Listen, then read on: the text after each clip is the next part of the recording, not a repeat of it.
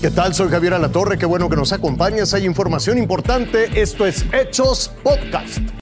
Bienvenidos a las noticias, los saludo desde la capital de la República Mexicana. Yo soy Jorge Zarza y estos son los hechos aquí y ahora. Vamos al tema de las vacunas aquí en la capital del país. Mucha atención si usted tiene entre 40 y 49 años porque le toca esta semana, arranca la aplicación para este sector y además concluye el esquema de vacunación COVID-19 de los adultos mayores en tres alcaldías. Aquí los detalles. Este martes primero de junio comenzará la vacunación contra la COVID-19 para personas de 40 a 49 años en cuatro alcaldías de la Ciudad de México. Y vacunaremos además con primera dosis a 202.044 adultos de 40 a 49 años en las alcaldías de Coajimalpa, Coyoacán, Milpa Alta y Magdalena Contreras. A este grupo de edad se le aplicará la vacuna AstraZeneca y así se distribuirán los horarios y fechas para la aplicación. La primera dosis bueno, será aplicada con el mismo calendario, comenzando el día martes primero de junio con las letras A a la C, el miércoles 2 de junio de la D a la G, el jueves 3 de junio de la H a la M, eh, viernes 4 de junio de la N a la R y el sábado 5 de junio de la S a la Z y rezagados. Las sedes vacunadoras se ubicarán en Centro de Exposiciones de CEU y Centro de Estudios Navales de Ciencias de la Salud en Coyoacán, Deportivo Villa Milpa Alta en Milpa Alta, Expo Santa Fe en Coajimalpa y el ITAM, Campus Santa Teresa en Magdalena Contreras.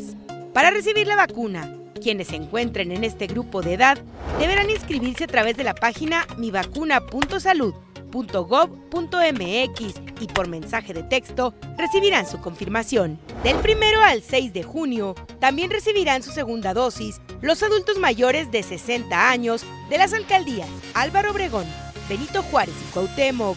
En Álvaro Obregón estaremos en dos sedes, eh, hay que recordar bien, una es el Estadio Olímpico Universitario de CEU y la otra es en Universidad de la Policía. En la alcaldía de Benito Juárez eh, solamente se concentrará en una unidad, que es el Pepsi Center, y en Cuauhtémoc se utilizarán dos eh, sedes, que es la Biblioteca Vasconcelos y la Escuela Primaria Benito Juárez en la colonia Roma. Lucero Rodríguez, Azteca Noticias.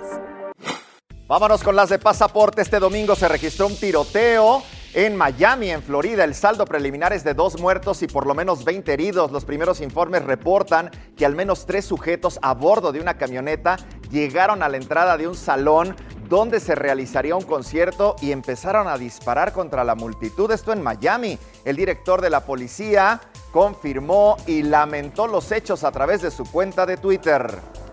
En Nigeria, en África, aumentó a 76 el número de cadáveres recuperados de las aguas del lago Kainji. Hay que recordar que el pasado miércoles una embarcación de madera sobrecargada se partió por la mitad y dejó decenas de personas a la deriva. Las autoridades solo han rescatado con vida a 22 de ellos. Ya son 76 los cuerpos que las autoridades nigerianas han recobrado de las aguas del lago Kainji viajaban en un bote de madera sencillo y con sobrecupo, antes de que este se hundiera el pasado miércoles. 22 personas fueron rescatadas con vida tras el naufragio, pero la tragedia apenas iniciaba, pues se desconoce el número exacto de tripulantes que había en la embarcación, lo que ha dificultado recuperar los cuerpos. Además, se sabe que la mayoría eran niños y mujeres, y muchos de los pasajeros regresaban de una mina de oro recién descubierta. Varias de las víctimas ya fueron sepultadas, mientras los sobrevivientes aún asimilan haber salido ilesos. Las autoridades del estado de Kebbi, donde el pequeño barco de madera se hundió, ya se han comprometido a revisar las leyes de navegación debido a los accidentes recurrentes. De manera que embarcaciones como esta, que mueven la economía mientras transportan a cientos de personas, no tengan por qué terminar en el lecho del lago. Marisa Espinosa, Azteca Noticias. Tome nota, el regreso a clases presenciales en Puebla será en agosto, así lo ha confirmado el gobierno del estado. El objetivo, dicen, es para que las vueltas a las aulas sea más segura, tanto para los padres como para los alumnos y los maestros. Van a seguir trabajando en un regreso con medidas sanitarias para cuidar la integridad de todo el personal, el alumnado y las familias. Lo invito a que siga con nosotros mañana con detalles de más información que justo ahora está en desarrollo.